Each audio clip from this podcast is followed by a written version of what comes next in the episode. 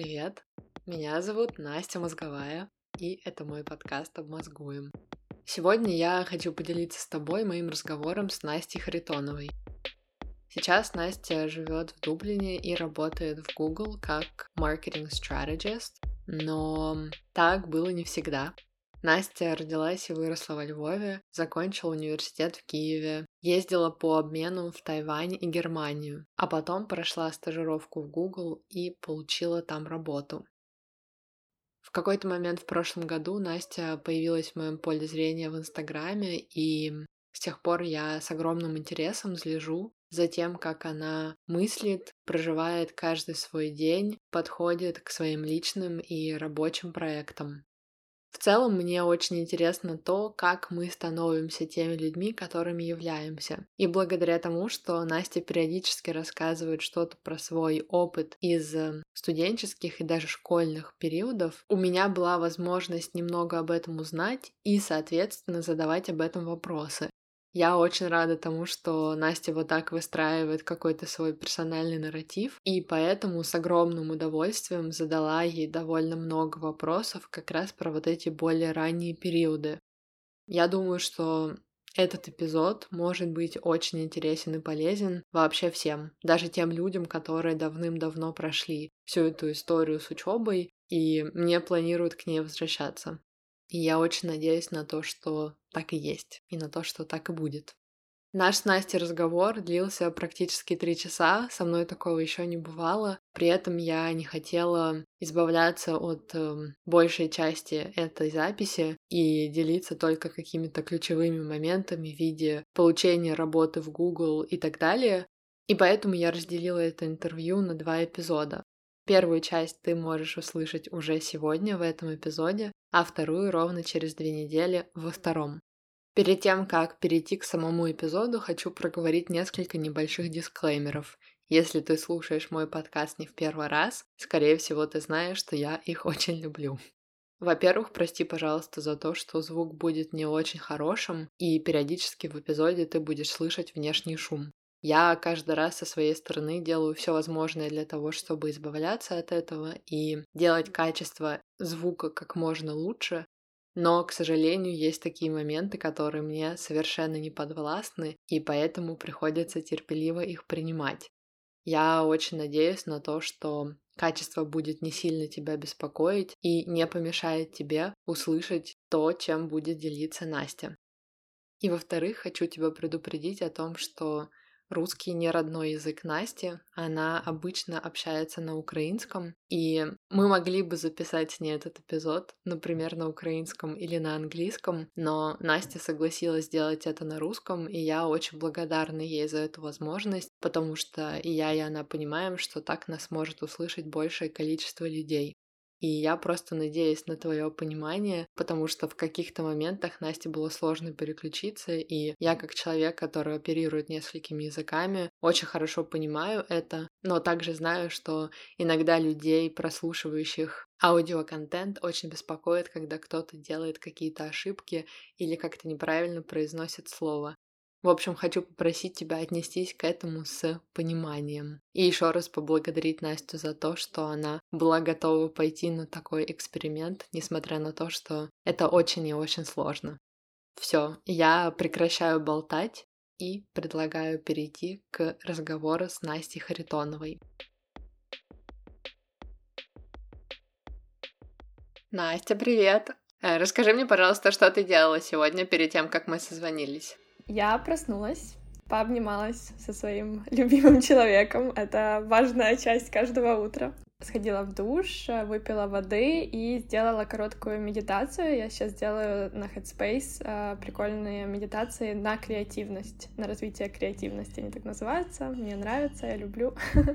А, вот, и очень нравится упражнение, там такое есть ты типа представляешь, что в середине тебя есть свет, и потом ты представляешь, как будто этот свет расширяется вот сначала на город, потом на целую страну, потом ты представляешь, как он типа еще дальше и дальше и дальше. И это типа как на развитие того, что ты как бы опять же безграничен, твои идеи могут идти куда угодно, вот, и мне очень нравится. И пришла сюда. Вот так все просто. Класс. То есть у тебя было хорошее утро воскресенья. несмотря на наши с тобой ранние планы. Я рада. Я сегодня очень много вопросов тебе хочу задать, но начать, мне кажется, правильным будет э, немного со школьного периода. Расскажи мне, пожалуйста, про образовательные программы, которые у тебя были. Я знаю, что ты ездила в Тайвань по обмену, когда была еще в школе, и потом уже, когда была в университете, ездила в Германию на семестр. Расскажи мне изначально, как, эм, как бы появилась вообще эта идея, вот особенно с Тайванью, когда ты еще училась в школе, почему именно эта страна и, ну да, вообще в целом про этот опыт. Класс, спасибо за вопрос. Тайвань — это одна из моих любимых э, таких приключений в жизни, наверное.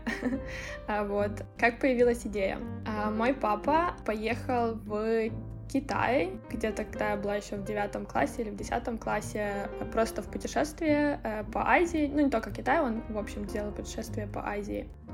Короче, его очень заинтересовала эта культура. Он сказал, что это просто э, они инноваторы, они это следующая как бы Америка, туда надо ехать, там надо учиться, там надо э, у людей учиться там новизне и э, прогрессировать и так дальше он, у него вообще была идея фикс отправить меня в Китай учиться на год. Э, он там даже договорился с какой-то семьей, что я буду у них жить целый год и э, буду там учиться. Мне тогда было 14 лет, и я, я как бы не поняла чуть эту всю затею. Я как бы, мне стало страшно, и я как бы не очень поддержала его идею поехать на год учиться в Китай, типа там как вместо своей школы во Львове.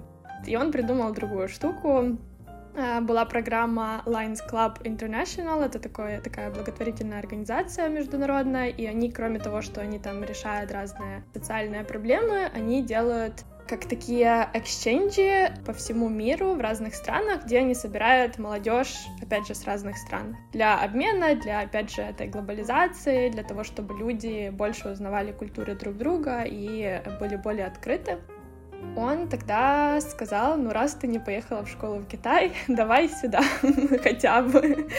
Я тогда уже была супер excited, я очень хотела. Идея появилась вот как-то так, но это была как не совсем школьная как бы программа, это просто был как бы exchange летом а, на месяц. А какие у тебя были ожидания по поводу этой поездки и как ты в итоге себя чувствовала, когда там оказалась? Я, наверное, ничего не ожидала, потому что мне было очень э, сложно представить вообще хотя бы что-то, потому что на тот момент я никогда не была в Азии, а поэтому я, мне кажется, ехала реально с таким просто открытыми глазами, открытыми руками, типа мне было очень интересно, что сейчас произойдет. Помню, я приехала, прилетела в аэропорт, и они просто меня схватили, посадили в свой такой, знаешь, типа как китайский э, вен, такая маленькая такая маршрутка их э, семьи, потому что у них большая семья. И я такая сижу, и уже темно, и мы просто едем, и они мне дают в руки, короче, этот э, bubble tea, э, знаешь, чай, который с черными тапиока э, этими, э, и дают мне вот эту трубочку, и я типа такая не понимаю, что это вообще такое. Короче, я решаю, что мне надо вот эту вот пластиковую штуку снять, а там же прикол в том, что ты должен пробить просто трубочкой. Они такие, ну-ну-ну, не то, вообще не то делаешь. Короче, забрали, втыкнули, дали мне этот э, напиток, я начинаю пить, понимаю, что попадает мне в рот вот эти круглые черные штуки желейные. Для меня это такая, боже, что это? Но потом я влюбилась в этот bubble tea, я его до сих пор всегда ищу везде. Какой-то такой был первый experience. А как вы потом с ними коммуницировали, если они не говорили особо на английском, а ты, понятно, не говорила на тайванском? Хороший вопрос.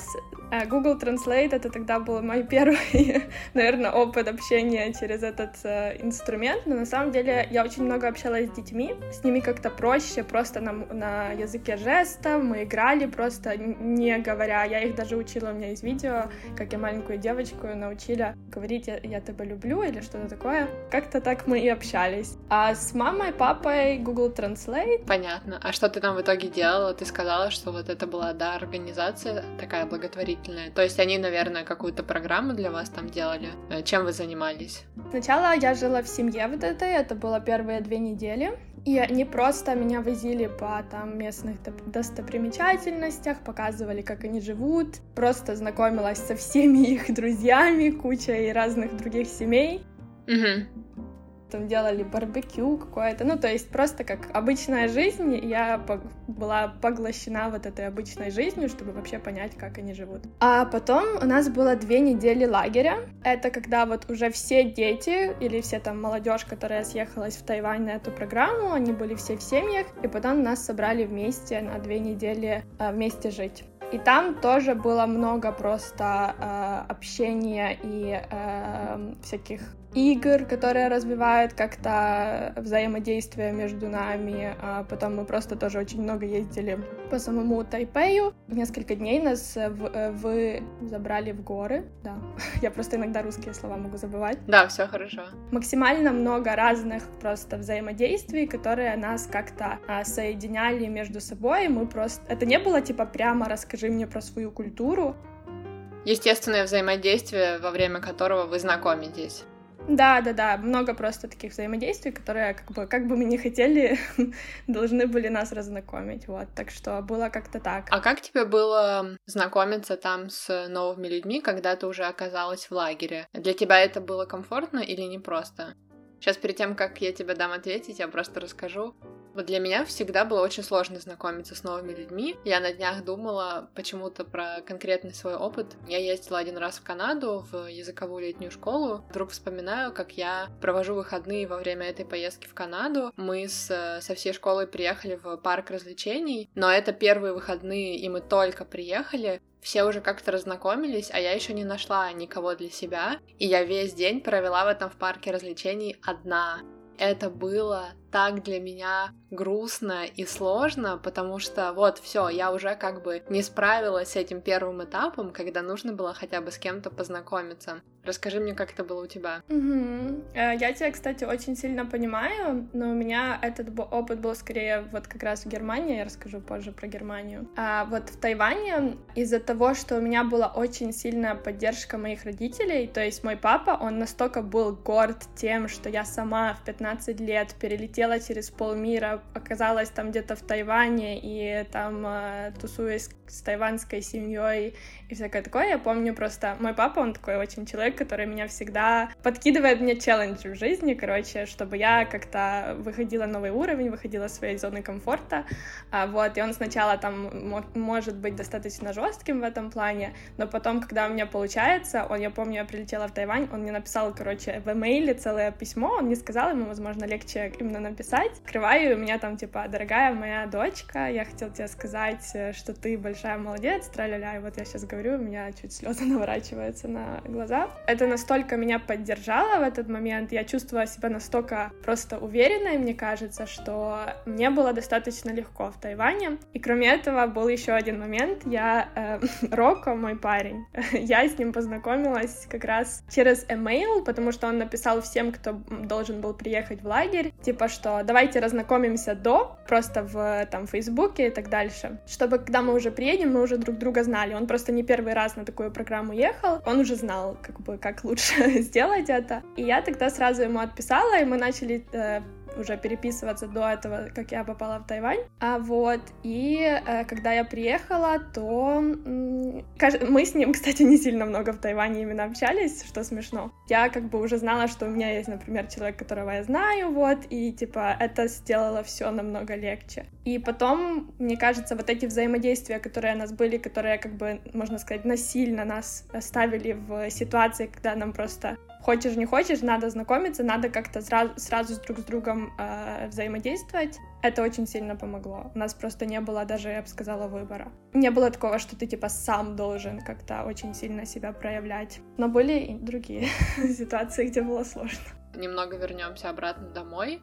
Э, получается, ну что, ты там приехала. Это был какой класс у тебя? Десятый? Девятый? Лето между десятым и одиннадцатым.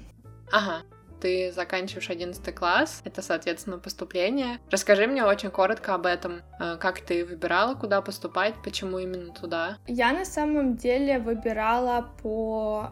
Кто-то рассказал про Могилянку, уже не помню кто. И меня очень захватила вот эта история с тем, насколько клевая там комьюнити все как бы люди, что там много разных инициатив помимо учебы, что это достаточно такой прогрессивный универ в плане там международных каких-то программ. И я тогда сказала папе, что я хочу поехать на День открытых дверей Мы поехали на день открытых дверей, я оттуда вышла с э, как бы открытым ртом и сказала, все, я уверена и знаю, что хочу сюда. Не знаю, на какую программу. Э, я вообще тогда, э, у меня была идея, что я вообще хочу пиар-агентство открыть. Но потом я поступила на программирование. Вот так вот. На Могилянку. Итак, немножко акцентируя внимание. Ты хотела открыть пиар-агентство, но поступила на программирование. Да. Обожаю. Да. Расскажи так мне немного об этом. В моей жизни практически всегда так. У тебя было какое-то внутреннее расположение к чему-то более креативному, но ты выбрала очень техническую программу. То есть это как бы максимально прагматичный подход, правильно? Да, это опять же тут очень много сыграл роль мой папа. Я почему хотела э, пиар, потому что у меня был чуть опыт в журналистике. Я когда была ребенком, а, меня мама водила на радио во Львове, где я была вела программы. С этого момента я говорила, что я буду журналистикой заниматься, пиаром, вот что-то в этом роде, но потом вдохновилась примером своего папы, наверное, что он человек с IT, просто постоянно рассказывала, что там будущее, ты сможешь себя реализовать, в принципе, в любой сфере, даже если ты пойдешь в IT. И вот так вот я там оказалась, я бы сказала. Ну, я была не против, я на самом деле не знала, что такое программирование на этот момент, я никогда этого не пробовала. У меня все было хорошо там с математикой и с э, аналитическими какими-то скиллами. А в целом, каким для тебя был э, вот этот университетский опыт? Были ли у тебя моменты, когда ты жалела или думала, что все-таки это неправильный был выбор? И что хотелось бы что-то изменить? Или наоборот? Первый год был очень крутым. Я прям э, была очень довольна тем, что я именно там учусь, и это типа программирование. И мы работали, короче, с таким виртуальным роботом, которого мы программировали. Короче, оно все выглядело очень практично, очень применимо там в жизни и в реальных дальше событиях. Было интересно. на втором курсе начались, короче, очень такие жесткие какие-то функции, которые надо было программировать, математика такая очень глубокая. И я такая, хм, что-то это не то уже, мне не очень нравится. И я начала креативничать. Во-первых, начала искать какие-то возможности поработать в разных сферах, чтобы вообще понять, что мне интересно, кроме того, чтобы программирование учить. А во-вторых, эм, я пыталась как-то по-другому подойти к учебе. Если могла, если у нас была работа в команде, я себя проявляла или как проект менеджер или как дизайнер, потому что это как-то ближе мне было. Там, если у нас там был класс по андроиду, я просила, а можно я буду, типа, сама делать по iOS и, типа, сдавать домашки по iOS. Ну, короче, чтобы только то, что мне именно интересно, для меня прям очень важно было. Иначе я прям реально очень прокрастинировала, грустила и не могла ничего делать. В конце второго курса вообще поняла, что это не то, но, типа, у меня не было какого-то там желания все бросить. Я думала, что в любом случае я там просто закончу, потому что у меня есть какой-то такое, не знаю, чувство очень сильной ответственности, и все-таки есть какая-то академичность, я всегда там была отличницей. Мне было сложно представить, что я вот сейчас такая бунтарка, сейчас все брошу и, типа там что-то другое начну. Поэтому я все-таки продолжала чтобы закончить до конца. А когда был твой семестр по обмену в Германии? На втором или на третьем курсе? Это был третий, и это было вот тогда вообще уже окончательное понимание в моей голове, что я больше программировать не буду, наверное. Да, это был третий курс, я взяла академ отпуск, кстати, в Могилянке. А почему? Тогда это было вообще один еще с первых возможностей такие штуки, э, как международный опыт такой получить. Мне кажется, что на такие вопросы всегда сложно или чуть ли не невозможно отвечать, но как вот ты думаешь, откуда у тебя было понимание того, что вот ты можешь это сделать, или достаточно решительности для того, чтобы разобраться со всеми этими организационными вопросами? Тут тоже меня всегда больше драйвило то, что мне хотелось сделать, сделать что-то уникальное, не так, как все. Пусть, типа, да, я в программировании не самый сильный человек, мне хочется попробовать международный опыт, мне хочется узнать, а как, типа, люди вообще учатся на компьютер-сайенс где-то в других странах. Возможно, там другой подход, и мне это будет более интересно. То есть э, мне всегда хотелось как-то делать по-другому, не знаю, что ли.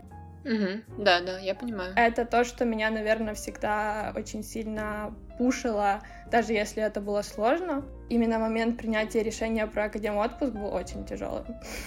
Потому что родители не очень сильно это поддерживали, а я понимала, что мне так нужно, и мне по-другому будет, типа, тяжело, и это первый раз, когда я себе, вот, как я говорю, разрешила, чтобы было чуть легче, типа, чтобы я сейчас не надрыв, типа, два универа тянула, Для меня нормальный момент, типа, плакать, например. Переживание, вот этот весь стресс, вот так как-то я справляюсь с этими сложностями даже сейчас, то есть если что-то не так, я сижу и все плачу, но потом собираюсь это дальше. Слушай, ну это очень хорошо. Я, наоборот, э, периодически думаю о том, что я вот на днях это чувствовала, что так тяжело поплакать бы и освободиться от этого, но я не могу, я, наоборот, стена. В итоге ты тогда взяла свой академ отпуск, и ты поехала в Германию на семестр. Э, тоже, если это как-то, как подсуммировать этот опыт, что он тебе дал, каким он для тебя был и что он тебе дал? Этот опыт был сложным, но очень нужным. Там программирование люди учат очень академически. Даже Могилянка, она была настолько практическим по сравнению с тем, как была там. Второе, это типа было именно люди, с которыми я училась. Я была единственная в той группе, в которую я попала международный какой-то студент, и все другие это были намного старше меня люди. Мне тогда было 19 лет, и все другие, им было где-то не знаю, там и за 30 и так дальше, там люди типа постарше учатся, и в основном это были мужчины. И тут я вообще для себя не нашла никаких друзей, я, по сути, там сама ходила. И вот третье, то, что даже в программе Расмуса я не особо нашла для себя тогда друзей. Я была очень, вот это полгода я плюс-минус была там сама, у меня было несколько, двое подруг, которые, с которыми я там больше сдружилась, но все равно это не было какие-то такие очень близкие, там близкая связь поэтому было сложно. Угу. Да, да, конечно, я понимаю. Ну ладно, я все-таки хочу спросить, что бы ты сейчас посоветовала тому, кто вот э, выбирает, куда идти учиться, или, может быть, хочет получать какое-то другое, там, второе образование, что-то менять и получать другие навыки? Первое, если ты знаешь, что ты хочешь учить, выбирать самый лучший возможный университет с самыми лучшими, э, самыми лучшими преподавателями, практиками в этой сфере. И если даже это за границей, сейчас возможностей в плане гранда, вся, даже если у тебя нет там возможности самому себе или твоим родителям тебя профинансировать, есть множество грандов, которые могут тебе это дать. Очень много людей, которые получают их, полностью бесплатно учатся в очень крутых универах. Поэтому, если знаешь, что хочешь, то реально выбирай по программе, по учителям, которые тебя будут дальше учить. Наверное, так. И потом, не знаю, если это какие-то технические специальности, по технической базе этого универа, по его там коннекшенах с разными там компаниями, которые, опять же, приходят и дают какой-то опыт. Те, кто не знают, что хотят, я бы очень сильно советовала выбирать по комьюнити, по ценностях, ну и вообще, даже если ты знаешь, что хочешь тоже по ценностях, для меня это, наверное, то, чего я всегда калибрируюсь там в жизни. Если ты хочешь не только слушать меня, но и читать, присоединяйся ко мне на Патреоне. Там я каждую неделю публикую закрытые посты для моих патронов, в которых делюсь своими личными заметками, рассказываю про самый разный свой опыт, также публикую разнообразные рекомендации и уникальные музыкальные плейлисты, которые собираю каждый месяц. Ссылка на мой Patreon всегда есть в описании к эпизоду подкаста. Присоединяйся. Я знаю, что ты сейчас для себя рассматриваешь вариант продолжения образования. Можешь тоже немного рассказать об этом? В какую сторону ты смотришь и почему ты как бы рассматриваешь этот вариант? Что ты ожидаешь от этого получить? В первую очередь, потому что я работаю с бизнесом и с маркетингом, но у меня вообще нету никакого образования в этом. Ну, то есть есть какие-то много точечных курсов, много просто точечного опыта в разных направлениях того же маркетинга, но по сути я все училась в процессе, что интересно, хорошо, но в какой-то момент ты понимаешь, что у тебя очень много просто каких-то точечных знаний, но у тебя нету какой-то общей фундаментальной картинки, как это все строится. А вот я где-то вот это почувствовала, что мне этого не хватает. И во-вторых, я очень хочу строить свой бизнес, очень хочу, чтобы это был какой-то креативный, инновационный бизнес, который, опять же, по там, стандартах sustainability и так дальше был там сделан то, что сейчас важно в мире, то есть сейчас уже нельзя просто запустить, короче, бизнес нужно продумать вообще эту всю логистику, чтобы твой, там, не знаю, товар не летал по всем странам до того, как он попадет к человеку. Поэтому я заинтересовалась именно тем, чтобы идти или на магистратуру, или на MBA. Тем более сейчас, э, если ты даже работаешь, как бы очень хорошее время, когда ты все равно сидишь постоянно дома, ну, по крайней мере, мы тут уже год сидим дома, это все пройти онлайн. Это, конечно, наверное, не так весело, как бы это делать на кампусе, когда все встречаются и вместе, но как бы как раз можно, в принципе, за год, э, ну, я там смотрела из разные возможности, но есть, где можно и за год даже пройти магистратуру, например, и получить. А какие университеты ты рассматриваешь? Или хотя бы в каких странах? Один из них — это во Франции, например, HEC, Парижский университет. Там хорошая программа именно какую я хочу. Я хочу что-то типа связанное Innovation and Entrepreneurship. И там будет как раз комбинация понимания того, как строится бизнес, там все финансовые, там а, операционные моменты, с, связанные также с там инновациями, design thinking. И, так, и там типа ты можешь пройти сначала теорию сам, как бы ты просто в своем ритме это проходишь, а потом год ты делаешь э, какой-то проект с другими своими однокурсниками, и твой диплом — это тот, короче, там бизнес-проект, который вы вместе создали. А как ты планируешь это с точки зрения распределения нагрузки и финансовой? Хороший вопрос, потому что у меня еще есть Инстаграм, который я не хочу бросать, э, даже если я пойду учиться. Есть еще вариант, что я, возможно, э, не целую буду там мастерс проходить, у тебя тоже было по этому вопрос, а, возможно, я буду брать курсы больше, но тогда, если курсы, я вижу, что это будут какие-то типа универы Стэнфорд, Харвард, какие-то большие, очень известные, чтобы, опять же, это хорошее дополнение к твоему, типа, всему опыту, к твоему CV, опять же. Как я буду это с точки зрения времени распределять? Работа с 8 до 5, потом учеба, плюс есть выходные. Но я, например, советовалась со своей подругой, которая проходила в этом же Парижском университете учебу, и она сказала, что это где-то 8, по-моему, часов в неделю она сказала, что, в принципе, это нормально, то есть это можно там 4 часа в выходные посидеть и еще 4 там по часу распределить на такие там дни. То есть это ок. Кроме этого, в Google неделя в год ты можешь брать ее на типа учебу. Ты уже упомянула Google. Это такая большая история. Ты много об этом достаточно рассказываешь. И я попрошу тебя сделать это снова. Расскажи мне, как это все началось, про стажировку в Google, как ты об этом узнала, как ты туда попала, как это было? Я всегда очень сильно хотела. Для меня это было какое-то такое, я не знаю, как э, детская мечта, даже можно так это назвать, потому что я помню моменты, когда Поскольку мой папа был в IT, у нас всегда были все вот эти еще супер старые компьютеры дома, и в тот момент, когда появилась поисковая сеть, типа, и ты видел вот эти вот разноцветные буквы Google, ты еще ничего не понимал, что это. Ну, типа, уже тогда это было такое, типа, вау, это какое-то новшество, и это круто, и очень хочется быть частью этого. Я увидела в Фейсбуке, что девочки из Google, которые на тот момент работали в польском офисе, они проводят Google Design Thinking Workshop, опять же, в Киеве. А, вот, и на него можно там податься, отправить CV. И если ты проходишь интервью, то тебя приглашают на вот этот воркшоп. И я тогда подала CV, прошла интервью, и меня пригласили на этот воркшоп, что было так, я не знаю, для меня супер неожиданно, но как бы я была очень рада, конечно. Э, было немного там каких-то просто докладов просто людей, которые работают в Google. И большая часть дня, это опять же нам дали проблему, которая есть, поделили на команды, объяснили, что такое design thinking и сказали принести решение.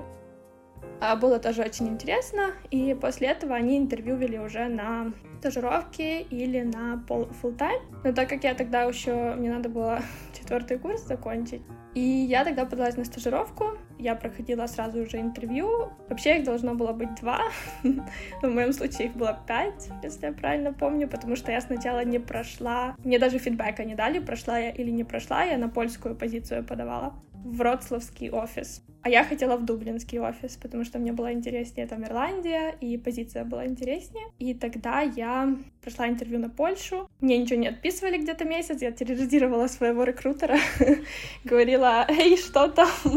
Я вообще-то очень сильно хочу. А потом был такой момент, я узнала, что менеджер команды в Дублине приезжает в Украину, она украинка тоже, поделиться своим опытом, тогда у нее был такой небольшой ивент, и я пошла на него, послушала, мне все было стало еще более интересно. И я решила к ней подойти. Просто как elevator pitch рассказала свой бэкграунд, просила, есть ли у них, возможно, в Дублине позиции, потому что я очень хотела именно в Дублин. И она такая, да, мы как раз будем искать интерна. И это был такой как бы важный момент во всей этой, мне кажется, истории, почему я вообще здесь. И да, я тогда еще прошла два дополнительных интервью, и тогда уже через полгода всей этой процесса от момента, когда я попала на Design Thinking Workshop, я попала уже на стажировку.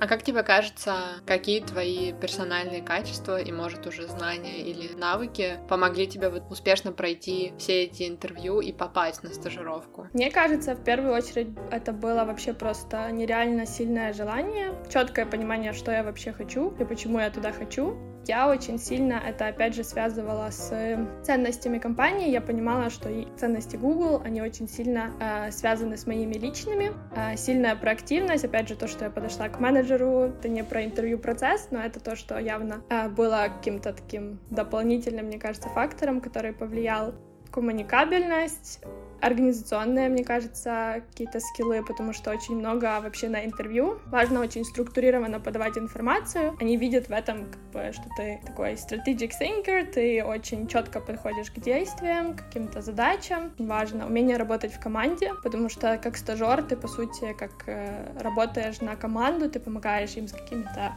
задачами, чтобы, когда ты уйдешь, ты оставил за собой какой-то проект, который им поможет там упростить жизнь или там улучшит какие-то какие-то моменты в самой команде. Угу, класс. Это такие штуки, которые можно просто для себя, скажем, отметить и удерживать в голове тем, кто, возможно, в будущем захочет что-то такое попробовать. Или, например, пока просто развивать их.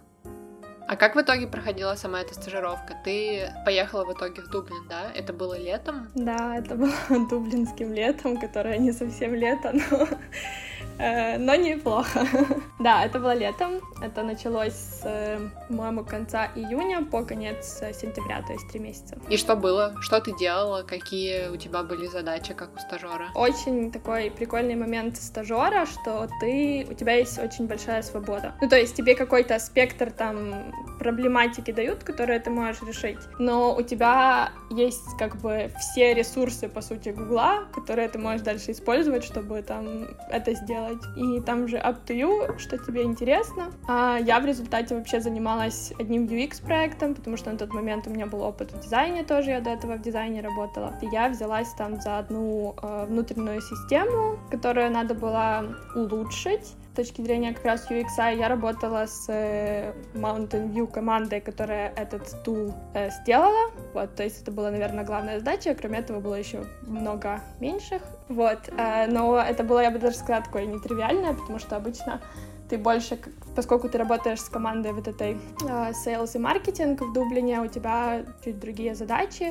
Там одна из других задач, там я готовила такие сезональные best practices для наших клиентов, с которыми работала моя команда, а, чтобы они потом могли их использовать, когда они, ну, там, э, чтобы бизнес адаптировался к сезону с точки зрения рекламы. Класс, очень интересно. Но это как бы очень сильно подчеркивает тот факт, что если бы ты не проявляла дополнительную активность во время учебы в университете в Украине и не ходила на стажировки и не нашла потом какую-то там part-time работу, у тебя не было бы вот этих навыков, которые потом пригодились на стажировке. То есть, соответственно, важно, чтобы у тебя был уже какой-то опыт, даже если это студенческая стажировка.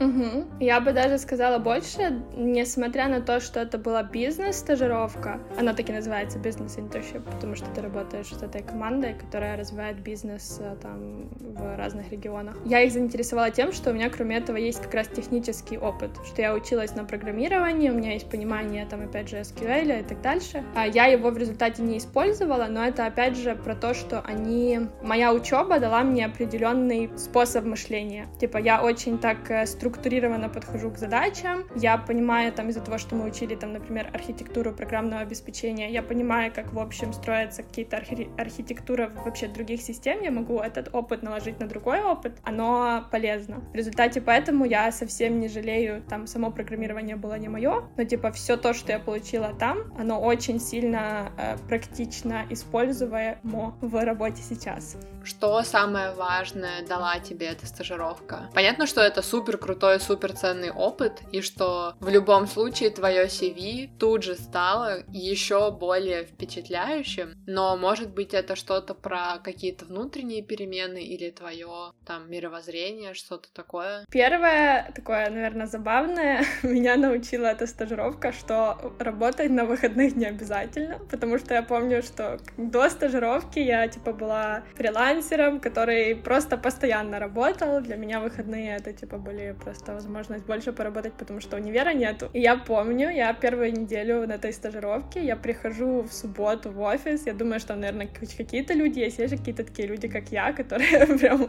очень много любят работать. И я захожу, а там никого нету. И я такая, наверное, все-таки люди не работают на выходных, Настя, и тебе надо учиться этому тоже. Это открыло мои глаза, что вот этот work-life balance, он существует, и люди реально этого придерживаются. Это то, как это работает там в нормальных компаниях. И до сих пор это так. То есть, конечно, работа, она непростая, она достаточно, как это demanding по-русски, требовательная, да. Но, типа, никто тебя не вознаграждает за то, что ты сидишь дольше или работаешь дольше. Такого нету. А, это up to you, и, типа, на выходных я вообще просто все, что относится к работе в Google, я просто закрываю и, типа, вообще этим не занимаюсь. Я могу поработать там по своим каких-то штуках, но это уже, там, опять же, мое. Я помню, меня даже выгоняли из офиса после пяти, мои, моя команда говорили, так, все, вышла и пошла гулять с друзьями.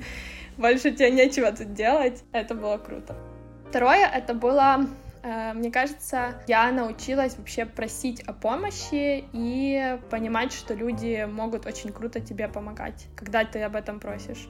Это норм, такая там культура, то есть э, если ты обращаешься, и обращаться норм, если ты чего-то не знаешь, опять же норм, тебя вообще никто за это не осудит и так дальше даже если это что-то, что ты бы, наверное, должен был бы знать в своей роли, типа, это ок, если ты этого не знаешь, и к этому очень нормально относятся, и очень, как бы, открыто. Я даже вот сейчас просто вспоминаю, для меня это уже настолько нормально сейчас, но тогда я помню, для меня это было, типа, такое, боже, такое бывает. К сожалению, у большого количества людей нет ни того, ни другого. И мне кажется, что на постсоветском пространстве в целом есть ожидание, что ты все должен знать, а если ты не знаешь, тебя как-то очень жестко будут за это критиковать. И ты должен все время работать, а если ты не работаешь круглосуточно, значит ты недостаточно увлечен своей работой или ценишь ее, и тогда ты тоже плохой. И ты, короче, всегда плохой. И это супер нездорово все. Да, да, да. А это правда, и оно, оно во мне еще сидит. То есть, как человек человека, который просто оттуда, оно во мне есть, просто реалии тут такие, что к этому относятся по-другому, и ты просто как-то тоже к этому начинаешь относиться по-другому. Но я, опять же, вместо того, чтобы только делать работу, ищу себе еще какие-то там, так еще надо MBA сделать, так еще Инстаграм там надо посты написать, а еще можно свой бизнес запустить, и я постоянно все равно мыслю, типа, вот постоянно надо что-то делать, быть продуктивным, нельзя просто лечь и смотреть в потолок, короче, или там, не знаю, просто пойти отдохнуть. Наверное, учусь этому и буду учиться постоянно. Это какое-то сложно выкоренить. Я вот сейчас вспоминаю там именно по работе с менеджментом, у меня впервые был, короче, такой интересный опыт работы именно с менеджерами, что у меня как бы есть, опять же, менеджер, который, у него к тебе какой-то подход э, тоже структурированный, ты там имеешь какие-то ревью вовремя. Ты не просто как бы с ним общаешься, а просто типа привет, привет, типа там не знаю. Ну, короче, у меня просто этого такого опыта работы с менеджментом до этого не было. А что происходило после того, как закончилась твоя стажировка? Ага. Я уехала, ну, прям после-после, я уехала в Словению сразу к своему парню.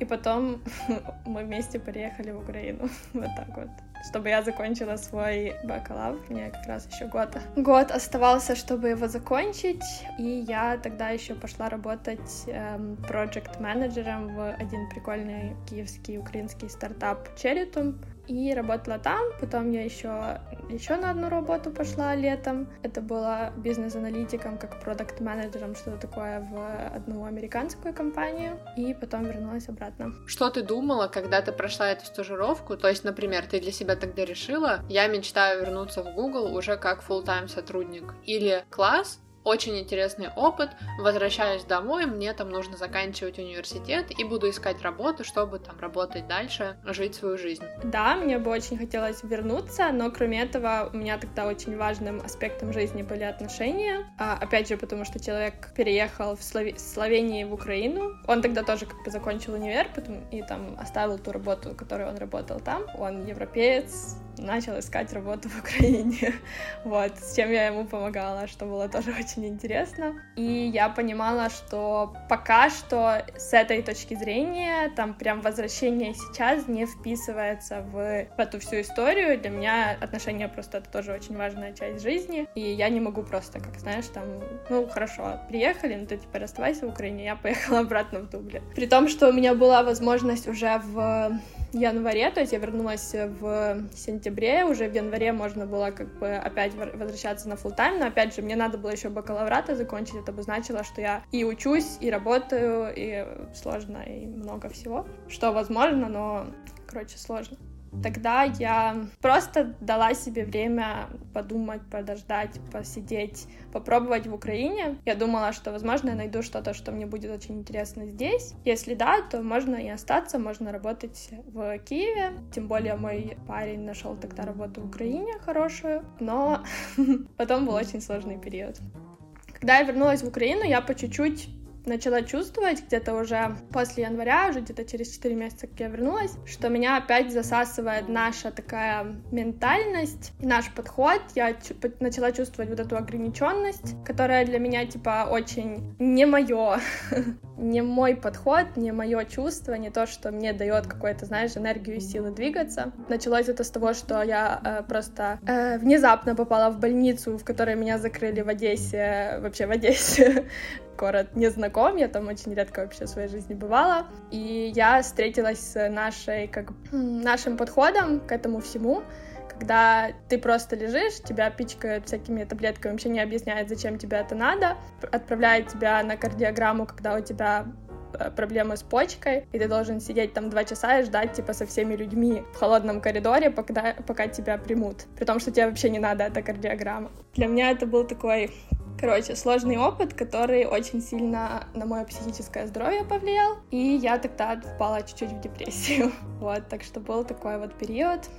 И тогда мне вообще было сложно что-то решить. Э, было даже такое, что я э, отклоняла возможности возвратиться обратно в Дублин, обратно на ту позицию, при том, что внутренне я хотела, но потом где-то летом я решила все-таки, э, когда я чуть почувствовала в себе силы, я решила, что я хочу податься обратно. Если меня возьмут после того, как я уже отказывала, мне надо было прийти, пройти еще раз интервью, потому что вообще после стажировки берут обратно без интервью, если ты хорошо прошел стажировку. А, класс. Да, да, да. Если в ту же команду, если ты в ту же команду идешь, ты хорошо все mm-hmm. пришел, то тебе не надо делать интервью. В моем случае мне надо было делать интервью, но это было, ну, окей. А, вот, я их прошла, и мне тогда предложили вернуться обратно, но это было, опять же, вот тогда было очень сложно возвращаться. На этом все. Я очень надеюсь на то, что тебе было интересно. Хочу тебе еще раз напомнить о том, что ровно через две недели выйдет новый эпизод со второй частью разговора с Настей. В нем мы гораздо больше говорим про Google и работу Насти там. Также Настя делится своими советами по поводу того, как попасть в Google или подобную компанию, а также затрагиваем отношения Насти, о которых, как оказалось, тоже есть очень много интересных историй. Подписывайся на подкаст, чтобы не пропустить новый эпизод, а еще лучше присоединяйся на Патреоне. Кроме еженедельных закрытых постов там, я также всегда анонсирую выход нового эпизода подкаста, и, соответственно, это очень удобно. Если этот эпизод понравился тебе, пожалуйста, поделись им в социальных сетях, отмечай в своих постах меня и Настю, нам это будет очень ценно и очень приятно. А если ты хочешь поддержать меня и мой подкаст, пожалуйста, оставь отзыв о нем в приложении подкаста от Apple. Это поможет большему количеству людей узнать о его существовании и лучше понять, почему им тоже стоит его послушать. Спасибо тебе большое за то, что дослушиваешь до конца. Хорошего тебе дня. Береги себя.